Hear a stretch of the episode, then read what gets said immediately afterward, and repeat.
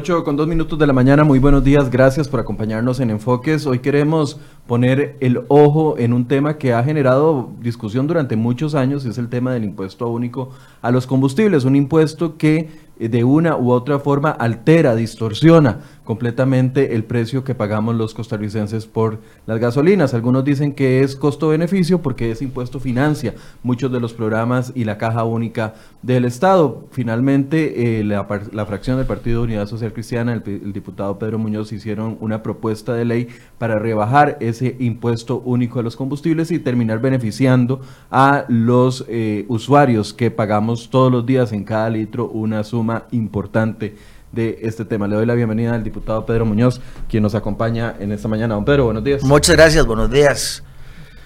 En Costa Rica nos acostumbramos a un montón de cosas que no están bien. Y yo creo que llegó el momento de que levantemos la voz. Este tema, el de los combustibles, calza dentro de esa categoría.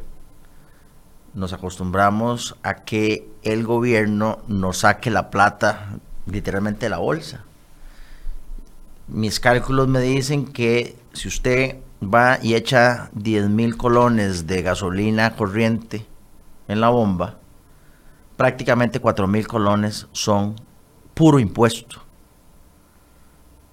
O sea, solo el 60% lo está recibiendo de gasolina. Eso también tiene un efecto, por ejemplo, en los pases de los buses o en los pases de los taxis, porque hay un porcentaje muy alto de el precio de los, de los pases de los buses y la tarifa de taxi, que es gasolina. Sí, porque afecta también el diésel y la gasolina regular. O sea, es un impuesto que afecta a los tres tipos de combustibles. A los tres tipos de combustibles y cuando Arecep fija el precio de los pases de los buses, toma en cuenta el precio de los combustibles. Entonces, todos pagamos esto, aunque no tengamos carro. Porque mucha gente me ha dicho, ah, no, es que esa es una, una propuesta que solo tiene que ver con la gente que tiene carro. No. Esta es una propuesta que tiene que ver con absolutamente todo el mundo. Con los niños que van a la escuela. Excepto los niños que van en bicicleta, o a caballo, o a pie. Los niños que van en bus a la escuela pagan un impuesto a los combustibles. Don Pedro, antes de empezar a analizar todo el, el fundamento que ustedes analizaron para hacer la propuesta de ley, veamos una nota de contexto que hemos preparado para nuestros eh, usuarios de redes para que puedan ver cuál es el tema que se está hablando el día de hoy y después venimos a la actualización al día de hoy. ¿Cuánto estamos pagando el día de hoy si vamos a poner gasolina? Veamos el contexto primero. ¿Sabe cuánto de lo que usted paga por cada litro de gasolina corresponde a impuestos? Presta atención. Por cada litro de gasolina super usted paga actualmente 615 colones. De ese precio, 260 colones son del impuesto único al combustible. Es decir, el 42% de lo que se paga por cada litro de súper es de un impuesto. El alto porcentaje del precio que abarca este impuesto se repite con los combustibles regular y diésel. Si al precio de la gasolina regular le quitáramos lo equivalente al impuesto, el litro no costaría 595 colones, sino 347. La diferencia es de 248 colones por litro. En el diésel la diferencia sería de 147 colones. El diputado Pedro Muñoz del Partido Unidad Social Cristiana propone cambiar el cálculo de dicho impuesto para que sea menor. Su iniciativa, asegura, rebajaría entre 31 y 45% el impuesto. En su proyecto de ley, Muñoz dice textualmente que Costa Rica sigue siendo el país de Centroamérica con los precios más altos de los combustibles, lo que genera una gran desventaja competitiva. Solo en el 2018 el fisco recaudó 575 mil millones de colones para este impuesto, un 60% del total del dinero movilizado por la venta de combustible. Se calcula que con el rebajo el Estado dejaría de percibir 195 mil millones de colones. Muñoz sostiene que si las personas tienen más dinero se generará la tan esperada reactivación económica y a través de ella se recuperaría un 42% de lo que ya no se cobra por cada litro, el resto debe ser cubierto con gastos del sector público, subsidios cruzados y recursos externos. El Ministerio de Hacienda se opone a dicha iniciativa, pues cree que impactaría los ingresos del gobierno y específicamente al plan de descarbonización, según declaraciones del ex viceministro Nogui Acosta al diario La Nación. La Contraloría, en un reciente pronunciamiento, advirtió que dicha iniciativa afectaría los ingresos a varias instituciones como el Consejo Nacional de Vialidad, el ANAME, FONAFIFO y la Cruz Roja Costarricense. Sobre este tema, hoy profundizamos en Enfoques. Veamos la estructura al día de hoy. Esta, es la página, a continuación vamos a poner la página de Recope para poder actualizar los datos. Vamos a bajar un poquito porque en ese gráfico cuesta verlo, pero hay otro gráfico que es más claro. Ahí está, la estructura del precio de los combustibles. Actualmente la gasolina super estamos pagando 616 colones por litro dentro de la estructura 242 eh, colones, o sea, el 39% corresponde al precio internacional del producto, porque aquí no refinamos absolutamente nada, entonces así lo compramos. Pero más, más pagamos por el impuesto único, 260 colones, eso, eso representa un 42% del precio y el resto del precio se paga en flete y margen que reciben las estaciones de servicio, el margen de recope, etcétera, etcétera. Y los subsidios. En el caso de la gasolina Plus 91, 597 es el costo que pagamos nosotros, el precio que pagamos nosotros y de esos 597, solo 248 colones van Solo, solo, no, porque es mucho. 248 colones eh, se van en el impuesto único. Y en el caso del diésel, que fue lo que comenzamos hablando, también 533 colones por litro. Y de esos 533, 271 es lo que cuesta en el extranjero este, este producto. Y 147 colones van a el tema del el impuesto. Ahora sí ya tenemos claro el panorama. Bueno, no andaba tan perdido. No, no, Yo en números redondos decía que aproximadamente de 10 mil pesos que usted echa en la gasolina, en la gasolinera, en la bomba, 4 mil pesos son impuestos. Aquí en, el caso de la gasolina super, usted dijo 42%, 4.200. 4.200, correcto. Pero lo primero es el sentimiento de que nos están sacando la bolsa, la plata de la bolsa. Eso es lo primero. Nosotros no sabemos cuando echamos gasolina, cuando echamos diésel, no sabemos, no cuantificamos que eso es lo que está sucediendo. Entonces lo primero es contarle a los costarricenses que eso es lo que sucede cada vez que vamos a la bomba. Lo segundo, reitero, para la gente que dice, no, eso no me aplica a mí porque yo ando en bus, yo no tengo carro, yo no tengo moto, yo quiero explicarle a los costarricenses que en la misma manera se impacta el precio de los pases de los buses, en la misma manera se impacta el precio de la tarifa de los taxis. O sea, si usted anda en taxi, si usted anda en bus, igual lo está pagando. En Uber, en moto, en cualquier otro de los... En, lo que, en cualquier método de transporte. Y para sobrevivir en este mundo hay que transportarse. Si usted va a ir al médico, tiene que transportarse. Si usted va a ir a la escuela, tiene que transportarse. Si usted tiene que ir al trabajo, tiene que transportarse. Si usted va a ir a buscar trabajo, imagínense los 250 mil costarricenses que no tienen trabajo tienen que pagar el impuesto para ir a buscar trabajo y no consiguen trabajo. Es decir, usted paga el impuesto, usted costarricense, que no tiene trabajo y que se monta en un bus o que se monta en un carro para ir a buscar trabajo, está pagando el impuesto sin tener trabajo. Y este es un impuesto que fue concebido para que no hubiera quite, como decimos los costarricenses, para que no hubiera quite, que se pagara sin importar cualquier cosa. Lo que llaman los economistas progresivo. Eso no. O ya estamos al extremo de la progresividad de un impuesto. No, este es el extremo de la regresividad del impuesto, mejor dicho. Este es, este es el nombre. Todo lo contrario. Es todo lo contrario. Esto es lo más regresivo que hay, porque no depende del ingreso. Es casi como que, casi, casi, casi como que nos pusieran un impuesto para respirar. ¿Verdad? Eso hace que usted lo tenga que pagar o sí o sí.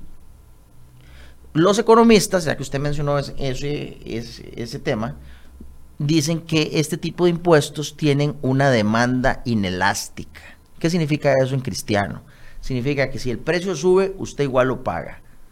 Que si el precio, pero también si el precio baja, usted también lo paga y la cantidad demandada no cambia. Entonces, los ambientalistas dicen incorrectamente que si bajamos el impuesto a los combustibles se va a consumir más combustible. Casualmente quiero decirles que eso no es así, casualmente por este tema de la inelasticidad de la demanda. Repito, la inelasticidad de la demanda lo que significa es que si el precio sube o si el precio baja, la cantidad demandada no va a variar. Entonces, si el precio baja, usted no va a agarrar su carro y le va a dar 10 vueltas a la manzana. Para celebrar que bajó la gasolina. Para celebrar que bajó la gasolina. La cantidad demandada va a ser la misma. Y la otra cosa que yo le quiero decir al presidente de la República. ¿Cuál es mi cámara? Esa es mi cámara. sí. Al presidente de la República yo le quiero decir, aquí estamos en la Procop esta semana. Yo le quiero decir al presidente de la República que usted no puede, señor presidente, estar hablando de un plan de descarbonización y al mismo tiempo estar amarrado a un impuesto carbonizado. O sea, ¿con qué cara le dice a usted al mundo, señor presidente, que estamos descarbonizando el país cuando al mismo tiempo el gobierno es dependiente de un impuesto carbonizado. Para ser consecuente, señor presidente, con la descarbonización, lo primero que hay que hacer es renunciar a ese impuesto a la carbonización. Ahora, quiero pedir que vuelvan a ponernos el gráfico, le voy a decir a Angie Cantillo que por favor nos ayude, el gráfico de barras, porque hay un, un tema que a mí me llama particularmente la atención y es el, el en el gráfico de, barras, ustedes pueden ver ahí las líneas azules de abajo, aunque eh, igual les vamos a poner, a poner el enlace, está la página oficial de Recope para que ustedes puedan ir y verificarlo. En las líneas azules ustedes pueden ver que las barras varían mucho. Algunas suben, otros bajan porque es el precio internacional del de el producto. Por ejemplo, para el 31 de enero de este año, 2019, el precio del producto es una de las líneas más bajas. Estaba en ese momento en 208, pero el impuesto a los combustibles se mantenía en 255. Si uno va viendo el histórico en esas líneas rojas que representa el impuesto único a los combustibles, podrán ver que no que varía entre 255 y 260, nunca cambia. Siempre está casi que Es que no hay quite. El gobierno sabe que no hay quite y nosotros los costarricenses nos acostumbramos a pagarlo. Y yo creo que es muy importante, solo la presentación del proyecto ya es muy importante para transparentar esta conversación y esta discusión. De otra manera no estaríamos hablando de esto. De, otra manera iríamos a la bomba hoy a echar gasolina, a echar diésel.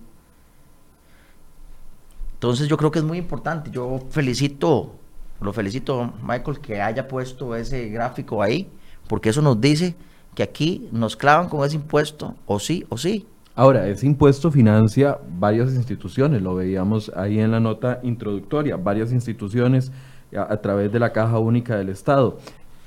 Proponer bajar ese, ese impuesto no es desvestir un santo para vestir otro, porque de una u otra manera el Estado tendría que recuperar, por ejemplo, son los datos que presentamos del 2018, 200 mil millones más porque no se financiarían con ese impuesto único a los combustibles. ¿De dónde saldría? Además deuda. Me encanta, no señor me encanta su frase, desvestir un santo para vestir otro. Yo propongo que sí va a haber con qué vestir al otro santo. Nosotros creamos un impuesto al valor agregado el año pasado que no existía en Costa Rica. Ese impuesto al valor agregado solo funciona si hay consumo. Hoy el consumo viene picada. Si no hacemos algo para que el consumo aumente, ese impuesto no va a servir.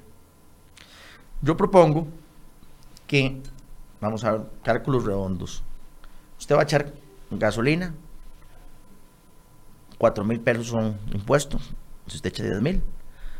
Una tercera parte de esos 4 mil pesos, que es lo que yo estoy diciendo que bajemos el, impuesto a los combustibles. No es bajarlo en la totalidad. No, es bajar una tercera parte. Entonces los 4 mil colones reducirlo en una tercera parte, o sea, póngale 1.300 pesos, números redondos, 1.330 pesos, póngale 1.300 números redondos. A usted le quedaron 1.330 colones en la bolsa, Michael, cuando fue a echar gasolina. Por cierto, si ahora si alguien me regala un cafecito, se lo voy a agradecer mucho, que está muy bueno. Ok, le vamos a pedir refil. Entonces, 1.330 colones le quedaron en la bolsa. ¿Qué va a hacer usted con esos 1.330 colones? ¿Usted los va a gastar? ¿O los va a ahorrar? Entonces usted va y se compra una corbata como esa tan bonita que, anda ahí puesta hoy. La tienda recibe esa plata. La tienda recibió 1.330 colones adicionales que no pensaba recibir. Entonces de repente la tienda decide contratar a un dependiente más. Contrata al dependiente. El dependiente no tenía trabajo, tuvo trabajo tiene plata en la bolsa. Ese dependiente va y consume.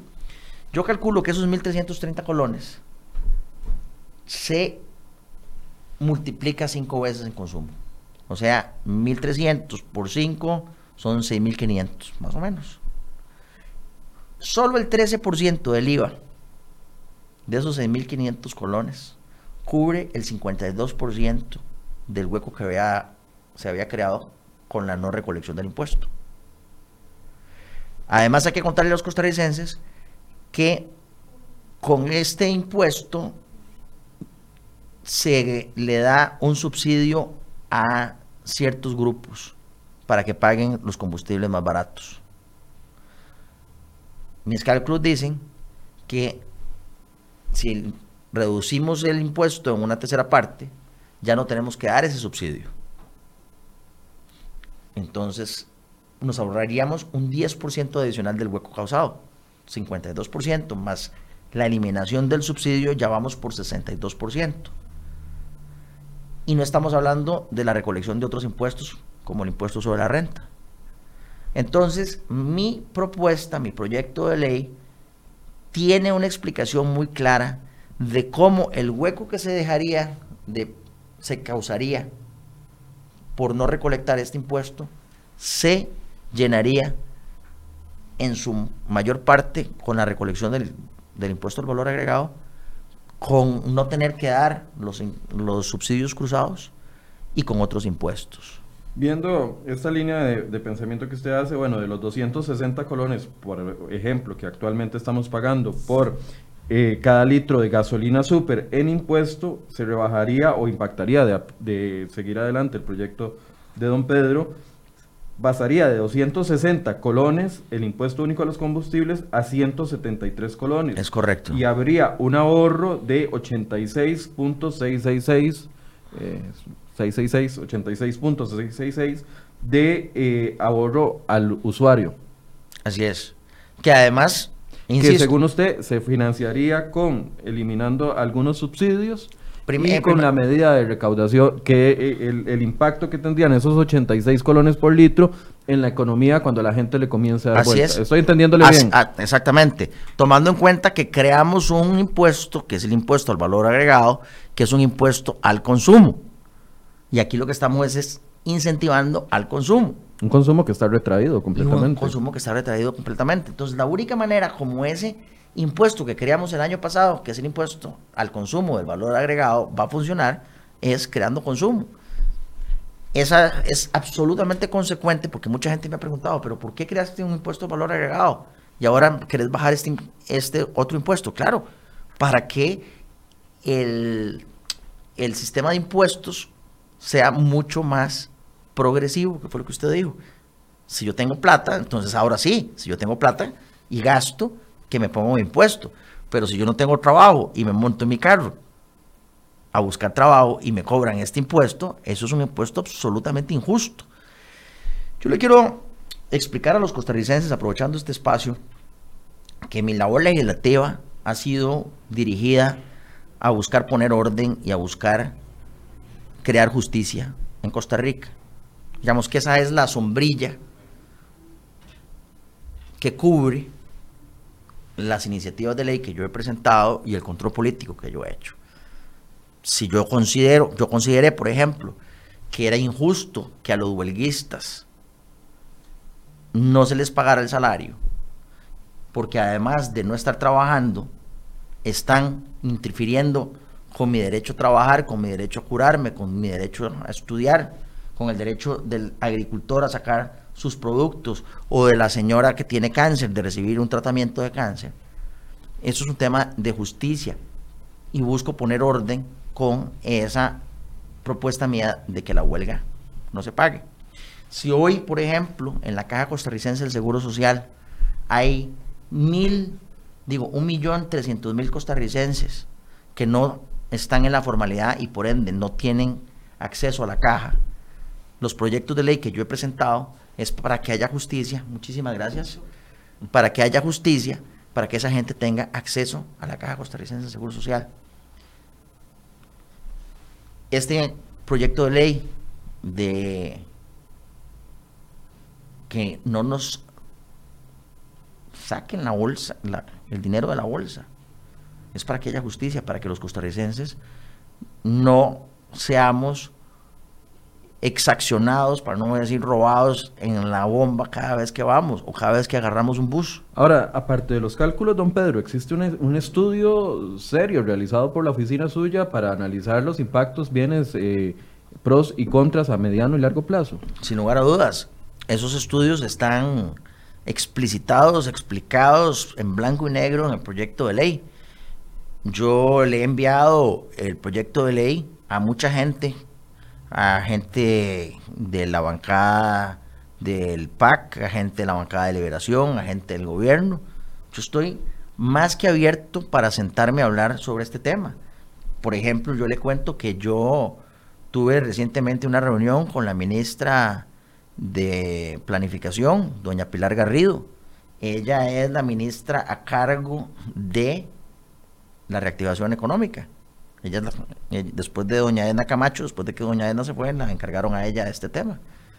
Eh, yo discutí este tema y los cálculos que yo he hecho en el proyecto de ley le suenan a doña Pilar. Yo también le envié este proyecto de ley al ministro encargado de gestionar con el sector privado, André Garnier. don André Garnier. Estoy esperando la respuesta por parte de don André. Yo lo que creo, políticamente hablando, es que el gobierno no va a tomar ninguna decisión este año 2019. El año 2020 va a recibir a este gobierno con una desaceleración más grande, lamentablemente. Me duele pronosticar eso con una contracción del consumo aún más grande. Bueno, es que si uno le sigue la línea a los datos del Banco Central, a, eso es lo que vamos, o sea, no, no es una predicción suya, es lo que los expertos también han ido diciendo. Así es, pero la predicción mía es que políticamente hablando... Si sí, ha salido del, del ámbito económico 100%. exactamente. Si esta situación continúa, que yo creo que lamentablemente va a continuar, y no habiendo ninguna otra propuesta así enérgica sobre la mesa, porque no la hay, no la hay, el año entrante, enero, febrero, al gobierno no le va a quedar otra que tomar en serio esta propuesta que yo le he puesto sobre la mesa. Yo corrí a presentarla ahora en julio, casualmente para darle chance al gobierno para que la dijera. Esa es la palabra. Y en este momento es un bocado grande, yo acepto, es un bocado grande, es, es, es una propuesta agresiva. A mí me gustan las propuestas agresivas. Y yo sé que va a tomar un rato para que el gobierno pueda masticar la propuesta y digerirla. Pero estoy convencido que llegados febrero o marzo del año entrante y con la situación económica en la misma dirección en la que está ahora, el gobierno va a tener que tomar muy en serio esta propuesta. Yo, yo, recuerdo que en el año 2010 se lo pregunté específicamente a la presidenta ya en ese entonces, doña Laura Chinchilla, si pensaba actuar sobre el tema del impuesto a los combustibles, si tenía alguna propuesta, y se lo pregunté a don Luis Guillermo Solís recién llegando en el año 2014, y la respuesta de ambos siempre fue contundente, no, porque estaríamos desfinanciando el Estado. En ese momento no teníamos la, eh, el, el, el la crisis no, no teníamos la crisis, pero además no teníamos eh, la ley de fortalecimiento de finanzas públicas, ni siquiera se veía en el panorama. ¿Esto es lo que usted cree que puede cambiar la posición de, de, un gobierno a estas alturas? No, yo lo que creo es que la crisis que estamos viviendo en este país no la hemos vivido en los últimos 20 años. Usted es muy joven. No tanto, usted pero, muy joven. pero gracias usted por decirlo. No, usted es muy joven, usted es muy joven. Siempre hablamos de edad cada vez que usted viene, no sí, entiendo por qué. No sé. Tal vez porque hay cosas que no hemos vivido los costarricenses en los últimos 20 años. Si una persona como usted no, no ha vivido una crisis económica como la que estamos viviendo ahora, los que somos un poco más viejos, pues nos tocaron, nos tocó la coleta de la crisis de los 70 y de los 80. Ustedes no vivieron eso, los jóvenes no vivieron eso. No saben lo que es que el desempleo aumente día a día que lejos de que usted esté desempleado hoy y mañana va a conseguir trabajo, lo que va a conseguir más bien o lo que va a suceder más bien es que su hermano o su primer hermano que hoy tiene trabajo mañana no lo tenga. Eso es lo que está sucediendo en este momento. Yo no quiero ser alarmista, pero esa es la situación, es una situación inédita para muchos de nosotros. Yo le voy a decir, por ejemplo, yo me gradué de abogado en el año 91. Yo me ingresé en el 91, me obtuve el título en el 92 Durante toda mi vida profesional yo nunca viví la situación que estamos viviendo hoy. O sea, mi vida profesional fue una vida profesional de vacas gordas. Del 91-92 hasta la fecha. Hoy vamos a vivir una situación distinta. Por eso, yo lo que creo es que este gobierno va a tener que tomar medidas muy distintas a las que hemos tomado en los últimos 20 años, porque la situación que tenemos hoy es una situación muy distinta a la que hemos tenido en los últimos 20 años. Se lo voy a preguntar directamente, ¿es una medida popular slash populista en un ambiente en el que estamos cercanos a las elecciones municipales por parte del PUSC? No, y tan es así, le voy a decir una cosa, que yo mismo le estoy diciendo que este gobierno no va a contemplar seriamente esta propuesta hasta después de febrero de, del año entrante. Va a ser cuando el agua esté aquí, a la nariz, que el gobierno va a tomar con seriedad esta propuesta. Hoy el agua, el gobierno siente que la tiene aquí el cuello, pero el agua va a llegar a la nariz eh, y los números de consumo lo van a decir. volviendo a los temas de economista, yo no soy economista, por cierto. El Producto Interno Bruto tiene cinco componentes. Gasto del gobierno, exportaciones, consumo, inversión Renta. E, e, importaciones. Las importaciones restan. Estas cuatro suman. Gasto del gobierno, consumo, exportaciones, inversión. Estas cuatro suman. Y las importaciones restan a la hora de sumar el Producto Interno Bruto. El gasto del gobierno no está subiendo, ¿de acuerdo? Más bien lo estamos conteniendo. Las exportaciones no están subiendo. Además tenemos un tipo de cambio retenido. Las, la inversión tampoco está subiendo. Entonces la única posibilidad, el único dedo que le queda aquí para aumentar el Producto Interno Bruto es el consumo. Este porque estos tres están estancados. Este dedo que está acá, que es el del consumo, es la única posibilidad que tiene el gobierno de aumentar el Producto Interno Bruto. La única posibilidad que tiene el gobierno para aumentar el, Producto Interno Bruto. Entonces, ¿qué va a pasar? Estos van a seguir estancados, va a llegar febrero, va a llegar marzo, y el gobierno va a tener que ver qué hace con esto. Entonces va a ver cuál es la lista de propuestas que están sobre la mesa y se va a dar cuenta que no hay ninguna que sea verdaderamente impactante. Entonces, para contestarle su pregunta, no, esto no va a suceder de aquí a febrero. Simplemente porque el gobierno no ha terminado de digerir esta propuesta y no ha terminado de convencerse de que esta propuesta es absolutamente indispensable. Y yo le voy a decir otra cosa además. Pero la pregunta era si es una medida o una propuesta populista. No, Porque aquí lo estoy leyendo en algunos de los comentarios, aprovechando que está aquí, entonces que usted pueda explicar. porque alguna gente dice es cálculo político, porque saben que esto no va, no va a funcionar, pero va a levantar perfil. yo le voy a decir una cosa: el político que no haga cosas también con cálculo político está muerto, ¿verdad? Pero más bien, eh, yo le voy a decir con toda franqueza que esta va a ser una propuesta que le va a ayudar al país y que le va a ayudar al partido para las elecciones del 2022. O sea yo sí estoy convencido que más bien esto va a ser una carta de presentación para las elecciones no estas municipales, sino para las nacionales, pero no como propuesta, como una realidad ya ejecutada, eh, como una carta de presentación de que fuimos nosotros los que pusimos sobre la mesa una propuesta eh, lógica y contundente para sacar a Costa Rica de la recesión en la que estamos. O sea, si es una medida para presentarse al país con una idea eh, que algunos podrán calificar de populista, otros no, pero no para las municipales, sino para las elecciones 2020. Y que, va a sacar, y que va a sacar al país adelante. Va a sacar al país adelante. Y yo estoy convencido, además, la otra idea que le iba a decir es que yo no eh, voy a impulsar esto si el gobierno no lo abraza. Es decir, yo podría tratar de conseguir el apoyo de otras fracciones para pasarlo en la Asamblea Legislativa, como hemos pasado algunas cosas sin el apoyo del gobierno y sin el apoyo de la fracción de gobierno.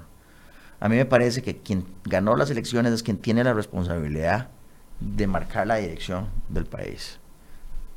La oposición cumple poniendo una propuesta sobre la mesa. Y por eso la conversación es con los ministros de Estado. Por eso hablé con doña Pilar Garrido, por eso le envié la propuesta al ministro Garnier. ¿Lo ha hablado con la ministra de Hacienda? Lo he hablado con la ministra de Hacienda. Lo que pasa es que la ministra de Hacienda es muy bandidilla. La ministra de Hacienda le gusta hablar solo de los temas que a ella le convienen. Ella llega y habla, apruébeme los eurobonos, apruébeme el BID, apruébeme la CAF, ¿verdad? Entonces ella, ella va siempre a tratar de sacar lo que a ella le está urgiendo. Lo que yo le he venido diciendo a la ministra de Hacienda es que hay una serie de temas pendientes que son ineludibles y que va a llegar un momento, yo se lo dije a ella y se lo reitero ahora aquí con todo cariño, que hay un momento en que ella no va a poder ir, al Congreso únicamente a pedir plata, que eso es lo que ella va. Pero ella es muy hábil, además ella, ella tiene esa imagen como de abuelita bonachona, y con esa sonrisa ella va y apruebe los eurobonos y ella hace la que no entiende, por ejemplo en el tema de eurobonos, ella quería 6 mil, Después quería 2.500, le dimos 1.500. Pero ella va y pide y pide y pide, insiste, insiste, insiste. Y, las otras cosas que le decimos a ella parece que no tiene resonancia. A la ministra de Hacienda le recuerdo que la lista de temas pendientes es larga. Tenemos un tema de cooperativas pendiente, tenemos el tema del desenganche pendiente, tenemos eh, este tema de los combustibles pendientes. Hay una serie de temas que pasan por ella y yo he venido hablando con ella muy a menudo de que esa lista no la podemos abandonar y que si ella quiere el apoyo del gobierno en préstitos internacionales, ya al año entrante vuelven los eurobonos. Sí, de hecho había dicho que en algún momento que los iba a presentar lo antes posible. Un día esto los va a presentar. Es muy probable que antes de fin de año, yo se lo pregunté. Exactamente.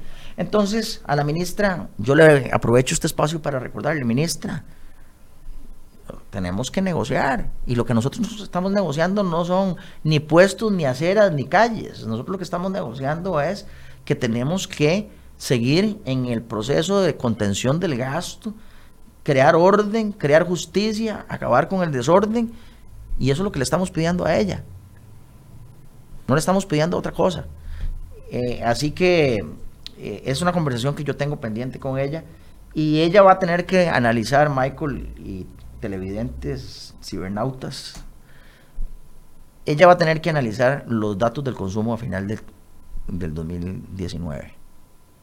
Ella se va a ir a comerse el, el tamal de diciembre con unos números de consumo de 2019 muy claros. Y ahí ella va a tener que reflexionar. ¿Qué voy a hacer yo para aumentar el consumo? ¿Cuáles son las posibilidades que tengo sobre la mesa? No son muchas y no son tan buenas como esta. Ahora, el consumidor, bueno, una fórmula que, se ha estado repitiendo en los últimos días, el consumidor eh, está retraído porque hay un alto nivel de desempleo, porque hay un nivel de desconfianza. El inversionista está retraído porque no confía en las políticas que se han implementado y no ve resultados. Que eh, es ahí donde ustedes saltan con esta y otras 11 o 10 medidas que pretenden una reactivación económica. El Partido Unidad ha presentado más de 25 propuestas. Desde, y, propuestas de mucho calado, voy a mencionar algunas. Por ejemplo, presentamos un proyecto de ley para aprovechar la riqueza atunera de este país.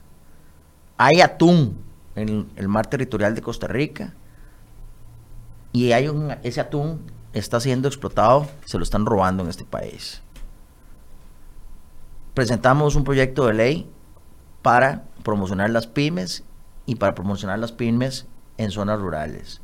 Presentamos un proyecto de ley para flexibilizar las contribuciones de las, con la seguridad social de este país. Presentamos un proyecto de ley para crear zonas económicas especiales, especialmente en tres provincias, Punta Arenas, Guanacaste y Limón.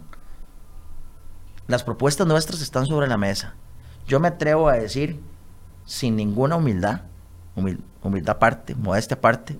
Cosa que lo caracteriza. Cosa que me caracteriza como buen liberiano que soy que las propuestas de reactivación económica más importantes las ha hecho, las ha hecho la fracción del Partido Unidad Social Cristiana. Y ahí están, están listadas. Y lo que hemos recibido por parte del gobierno es una tímida respuesta, porque el gobierno cree que con teletrabajo, con jornadas flexibles, con capacitación por parte del INA, con eso va a resolver el problema de la crisis económica en la que nos encontramos. Y eso no es así. Aquí se necesitan propuestas de alto calado que, como usted bien dice, generen confianza y generen inversión. Pequeñas cositas puntuales no son suficientes. Se necesitan propuestas estructurales, no simplemente acupuntura, como digo yo. Ahora, don Pedro, pero si son tan buenas ideas, ¿por qué no vemos a un gobierno proactivo tomándolas? ¿O por qué no vemos a todas las demás bancadas diciendo, vámonos con el PUS porque está proponiendo cosas que inevitablemente son soluciones que pueden traernos a, mediano plazo, por egoísmo político? No, hay un tema ideológico. Ideológico político. Ideológico, o sea, ideológico, ideológico más que político electoral, digamos, para, estoy haciendo la, la diferencia el PAC y Liberación Nacional no creen en bajar impuestos. Es decir, nuestro, nuestra propuesta de bajar el impuesto a los combustibles no va con la ideología natural de Liberación Nacional y del Partido de Acción Ciudadana.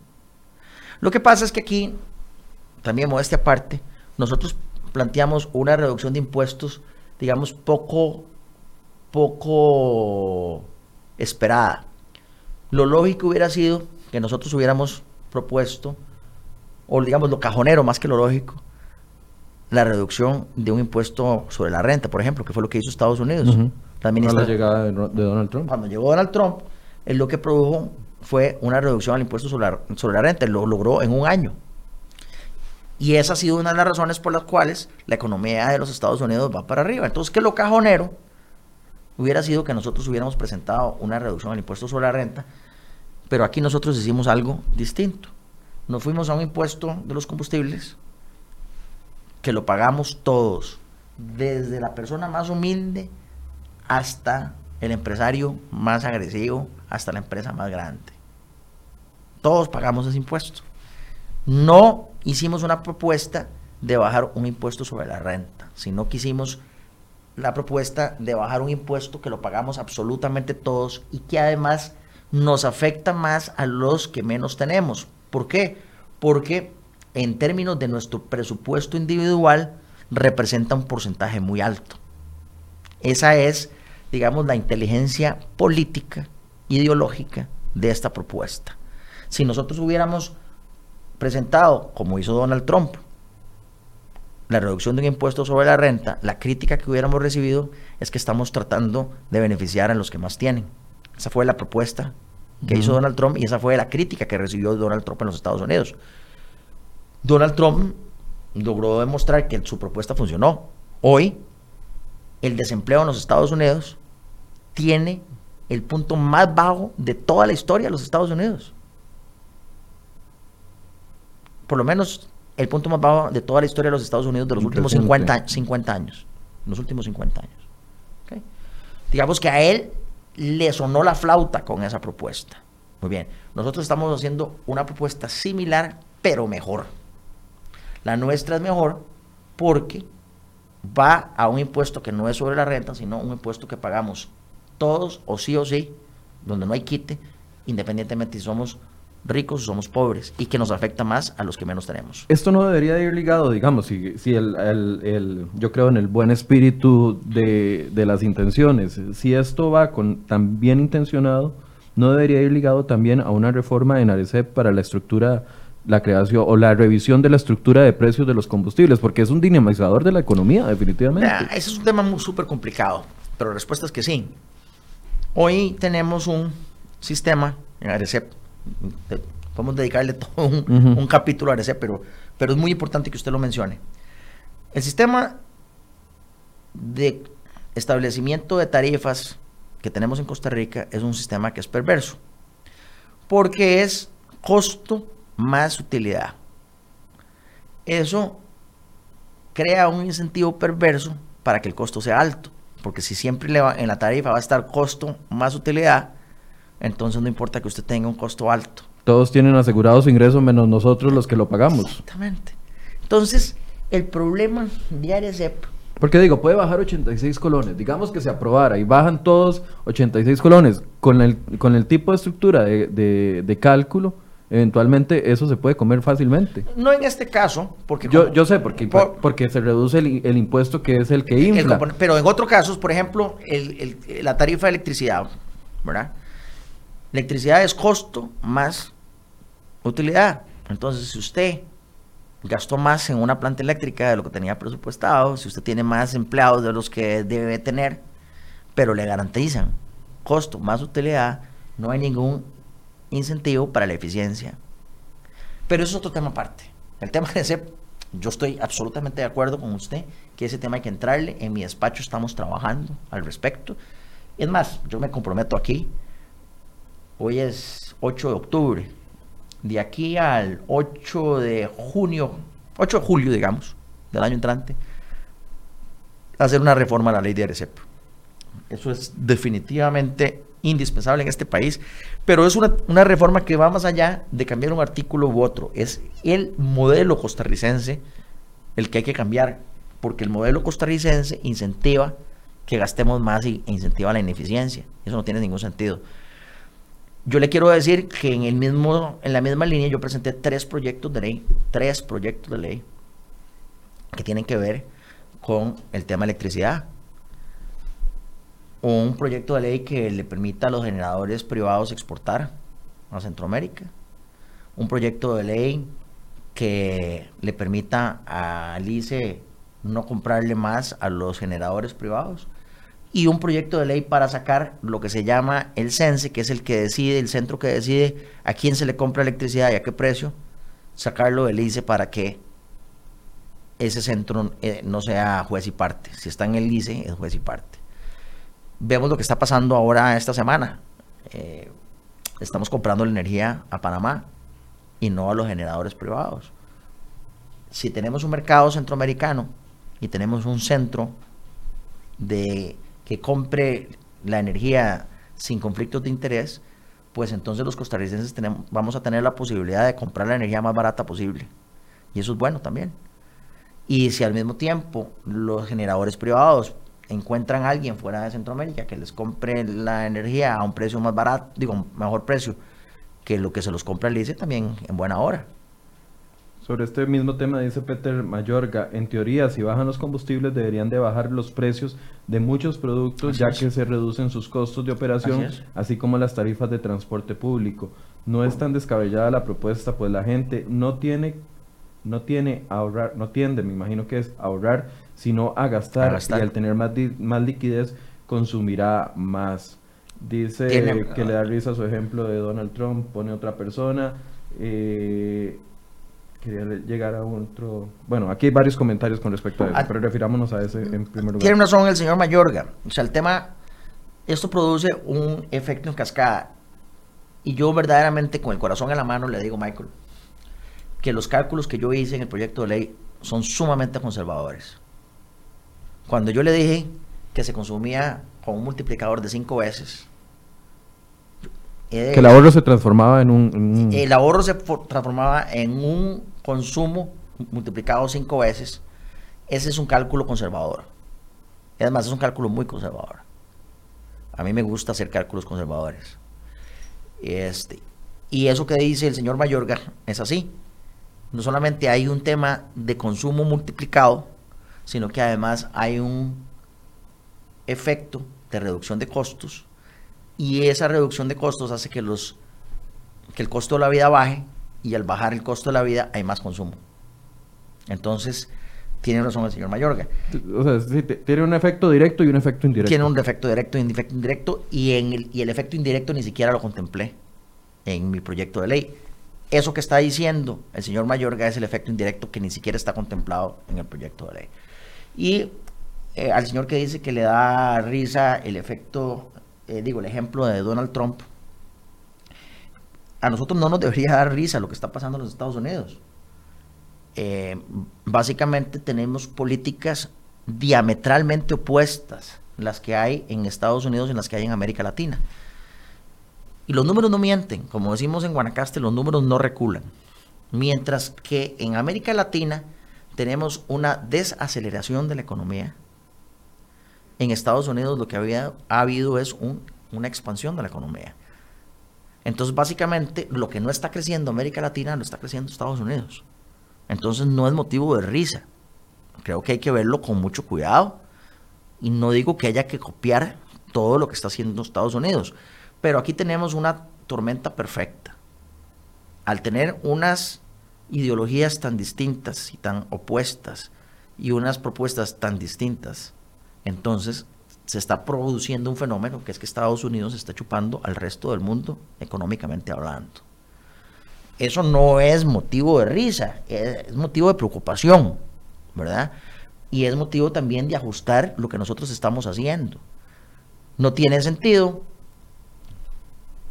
por ejemplo, que nosotros estemos contribuyendo a la economía de los Estados Unidos consumiendo combustibles fósiles que le compramos a los Estados Unidos. Es decir, la otra cosa que hay que entender es que aquí en Costa Rica renunciamos a la posibilidad de explorar si tenemos gas natural y si tenemos petróleo, pero no tenemos ningún problema en coger de nuestra plata y pagarle a Donald Trump mil millones de dólares al año, por lo menos, que eso es lo que es la factura petrolera de Costa Rica, mil millones de dólares al año. Y eso es plata que sale de nuestros bolsillos y que va directamente a la economía de Donald Trump. Por eso le pregunté antes si era un tema ideológico, político, porque uno ve las iniciativas y la respuesta que ha tenido, por ejemplo, la fracción de gobierno con el tema eh, propuesto por Don Erwin con respecto al tema petrolero, por ejemplo, de la exploración petrolera, y ahí hay un no desde el inicio. Aquí no estoy valorando ni pros ni contras, solo estoy diciendo los hechos. Hay un no rotundo con respecto a ni siquiera discutir ese tema. Y así se ha manejado en otros temas que la protección del ICE, para que el ICE siga, siga, siga alimentándose como, como se ha venido alimentando a través de los años. O sea, es un tema ideológico sí, entonces. Sí, señor. Así lo dije yo con todas las palabras. Con el Partido de Acción Ciudadana tenemos grandes diferencias ideológicas. Partido de Acción Ciudadana ha sido muy hábil en utilizar esas diferencias a su favor, sobre todo en temas que no son económicos. Eh, el tema del matrimonio igualitario, el tema del aborto. Nosotros estamos tratando de hacer un énfasis en esas diferencias en otros temas, como el tema económico. A nosotros nos parece que está probadísimo que la ideología del PAC no funciona en términos económicos. Yo creo que eso es lo que hemos podido constatar fehacientemente después de seis años de gobierno del Partido de Acción Ciudadana. La ideología del PAC no funciona en términos económicos. Y nosotros estamos convencidos de que la ideología nuestra sí funciona en términos económicos. Y lo hemos probado. Los gobiernos de la unidad han tomado las arcas vacías, históricamente, me refiero al gobierno de José Joaquín Trejo Fernández, me refiero al gobierno de Miguel Ángel. De Miguel, Ángel, me refiero al gobierno de Abel Pacheco, que dejó las arcas llenas, se las dejó a, a Oscar Arias llenas. Nosotros dejamos un superávit fiscal. Eso hay que recordárselo a los costarricenses. Nosotros le dejamos a Oscar Arias, al Partido Liberación Nacional, un superávit fiscal. Aquí hubo superávit fiscal hasta el 2007 y luego lo dilapidamos. Entonces, el PAC no sabe gobernar en temas económicos por su ideología. En eso yo estoy absolutamente de acuerdo. El PAC ganó las elecciones, eso no hay duda al respecto. Yo soy un demócrata y creo en las instituciones políticas, razón por la cual yo no soy nadie para imponerle una política económica a este gobierno. Lo único que puede hacer la oposición es hacer planteamientos y ponerlos sobre la mesa. Pero a quien le tocará abrazar esos planteamientos es al gobierno con su ministra de Economía, con su ministra de Planificación a cargo de la reactivación económica y el ministro Garnier a cargo de ser el enlace con el sector privado. A ellos es a quienes les corresponde establecer la dirección de la economía de este país hasta el 2022. Ahora, usted decía, no veo de aquí a final de año que pase nada, se refería al tema de reactivación económica. A eso me refería. Porque es preocupante. Por ejemplo, la semana pasada cuando sale el gobierno a alardear de una rebaja en el precio de los combustibles y eh, en el precio, perdón, de la electricidad, eh, de primera mano sonaba muy bien. Ya cuando se fue analizando se vio que no era sostenible. Y no fue ni el próximo, no fue ni el gobierno, fue el, propio presidente de la República. ¿Verdad? Y dice, mañana les voy a dar, saca un tweet y dice, mañana les voy a dar más detalles. Cuando vienen los detalles al día siguiente, es un desastre porque el gobierno no ha hecho nada al respecto. Pero el que pega, pega, el que pega primero pega mejor. Claro, pero los costarricenses nos vamos cansando de esto y la confianza, tema que usted trajo a colación, se va erosionando con este tipo de asuntos, ¿verdad? Porque los costarricenses no somos tontos. Y al mismo tiempo, en la misma semana, en la misma semana, sale Elise a comprarle energía a Panamá. Y además esto hay que decirlo, esa, esa energía que se le compra a Panamá es una energía generada con combustibles fósiles. Entonces, la hipocresía que tenemos en este país y, y, tiene el gobierno es que nos rasgamos las vestiduras de que tenemos un, nos estamos descarbonizando en Costa Rica, pero ahí claro, no nos da vergüenza ni nos da color ir a comprarle energía a Panamá que fue generada con combustibles fósiles. Y lo que pasa es que en teoría eso no se sabe. Por eso es que yo lo expuse en redes sociales y CR hoy lo replicó, porque es importante que los costarricenses entendamos de cuáles mitos vive el PAC. El PAC vive de mitos, pero de mitos no se come. La luz no se paga con mitos. El combustible no se paga con mitos. La planilla no se paga con mitos. La escuela de los chiquitos no se paga con mitos. El bus de los chiquitos no se paga con mitos. La, eh, la cosecha no se saca de la finca con mitos. Entonces, yo verdaderamente estoy optimista de que el año entrante el gobierno va a poner sus barbas en remojo y va a ponerse la mano en el corazón y va a decir, sí, las políticas nuestras no están funcionando. Hay que recordarle a los costarricenses que el periodo de sesiones extraordinarias, largo, hay uno largo y uno corto. El largo arranca el primero de diciembre y termina el 30 de abril. Entonces, lo que yo preveo es que no va a pasar mucho de aquí al, al 31 de enero en materia de reactivación económica. Va a ser una agenda light. Y después de fin de año, estando en sesiones extraordinarias, el gobierno se va a poner la mano en el corazón y va a decir, sí, nosotros con esta agenda PAC que vive de mitos, no vamos a darle de comer a la gente y no vamos a ponerle plata en los bolsillos. Y entonces va con sinceridad a volver a ver la agenda que hemos hecho desde la oposición no solamente el Partido Unidad, sino también otros partidos de oposición. Quiero dedicarle un par de minutos antes de ir cerrando al tema de la revisión del presupuesto del año entrante. Ya ustedes están en ese proceso, ya han tenido tiempo para digerirlo, comenzar a ver partidas eh, que les llamen la atención. ¿Cómo ven el, panorama? El recorte, a criterio suyo, el recorte que eh, presentó el gobierno de eh, aplicando la regla fiscal por primera vez, ¿es suficiente? ¿Se pudo haber hecho más? ¿Se hizo mucho? Se puede hacer más. Eh, el gobierno aplicó recortes en ciertas instituciones, pero no aplicó recortes en otras instituciones. En algunas instituciones incluso hubo aumentos, aumentos importantes.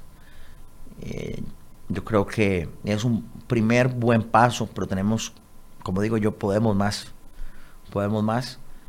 Eh, las Además, las instituciones internacionales están observando. Y el trabajo que no se haga hoy va a haber que hacerlo más grande en los años venideros. Eh, yo sé que el Fondo Monetario nos estaba observando con detenimiento. Vienen los eurobonos del año entrante. Eh, así que eh, las calificadoras de riesgo nos están también observando. yo creo que se pudo haber hecho más. Fue un buen paso, pero me parece que insuficiente. sobre todo en los ministerios en los que se aumentó el presupuesto. ¿Y las instituciones autónomas hicieron su esfuerzo, el que se esperaba?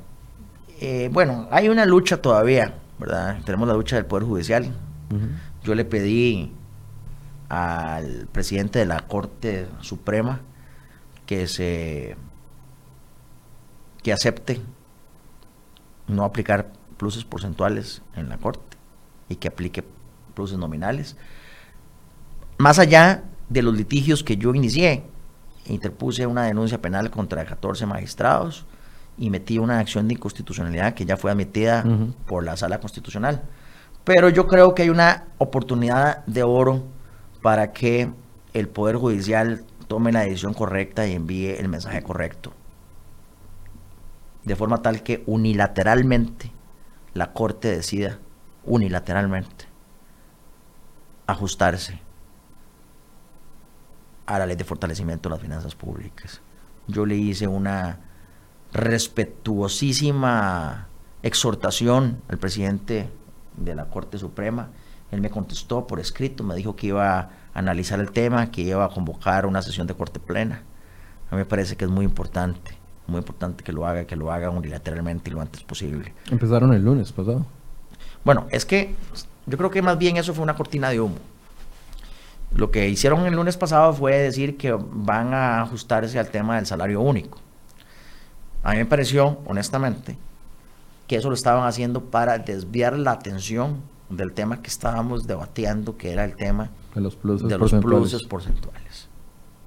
Me parece que esa fue una salida olímpica para decir, ya estamos trabajando y estamos haciendo las cosas bien, un poco como cuando Román Macaya estaba sentado en esta silla y él decía, es que nosotros cumplimos con la regla fiscal. Y yo sentado allá le decía a don Romano, es que esa no es la discusión la regla fiscal. El tema en discusión es, de los pluses, ¿verdad? Es exactamente la misma táctica. Entonces, yo más bien exhorto con mucho respeto a mi ex profesor de Derecho Penal, don Fernando Cruz, él me dio Derecho Penal a mí, que vea este tema como un tema nacional y que los magistrados aprovechen esta oportunidad para enviarle un mensaje a todos los costarricenses de que nadie está por encima de la ley, ni siquiera los propios magistrados. Cuando yo estuve aquí con Norma Macaya, yo recién había interpuesto la denuncia ante la Contraloría General de la República, ¿verdad? Y todavía en ese momento no había claridad de si la Contraloría nos iba a dar la razón a los siete diputados del PUS que interpusimos esa denuncia. Bueno, la Contraloría hizo lo que tenía que hacer en aquel momento yo creo que había muy poca gente que tenía confianza de que eso iba a suceder. Bueno, yo creo que la misma falta de confianza de que el Poder Judicial unilateralmente va a echar para atrás existe hoy, pero sería un excelente mensaje. Ya la Contraloría se pronunció al respecto, ya la Procuraduría se pronunció al respecto en relación con la ley de incentivos médicos, ya la Procuraduría dijo que hay derogatoria de otras leyes especiales anteriores a la, ley de fortalecimiento de las finanzas públicas, una, una derogatoria implícita. Entonces el Poder Judicial no puede alegar que hay otras leyes especiales que no fueron derogadas por la ley de fortalecimiento de las finanzas públicas. Vamos a ver, no, no seré yo quien le vaya a enseñar derecho a los magistrados de la Corte Suprema, ellos saben más derecho que yo. pero si están prohibiendo que la sala constitucional puede irse por un lado, Claro, pero lo que A nivel de imagen sería mejor que, que claro, A nivel de imagen es a nivel de imagen es mejor que se retracte y a nivel nacional, porque aquí estamos hablando de algo que va más allá de una mera interpretación legal. No estamos hablando aquí, esto, esto no es un debate jurídico en la Facultad de Derecho de la Universidad de Costa Rica, donde yo estudié.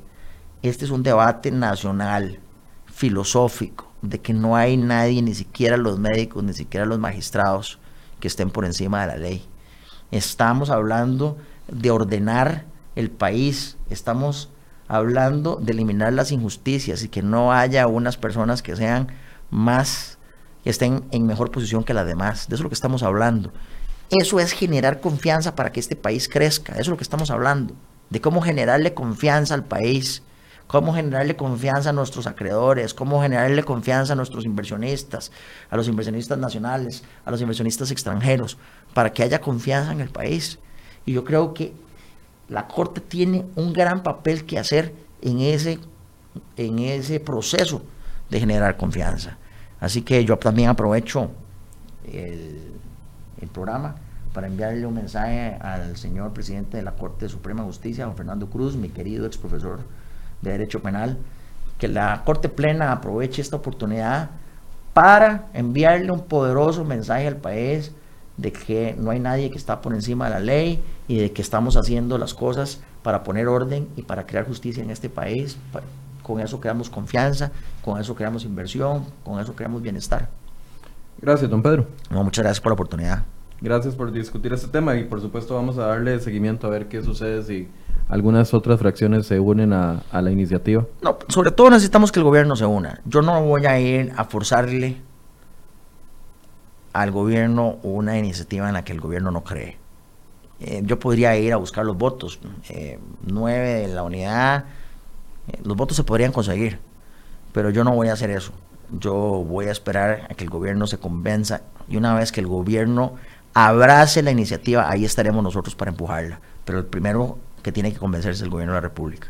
Bueno, vamos a ver si eso sucede. Muchas gracias por el espacio y gracias también a ustedes Aquí les estoy dando la mano. Gracias a ustedes por su compañía. Mañana a las 8 de la mañana vamos a tener otro tema de discusión acá en la mesa de Enfoques. Muy buenos días.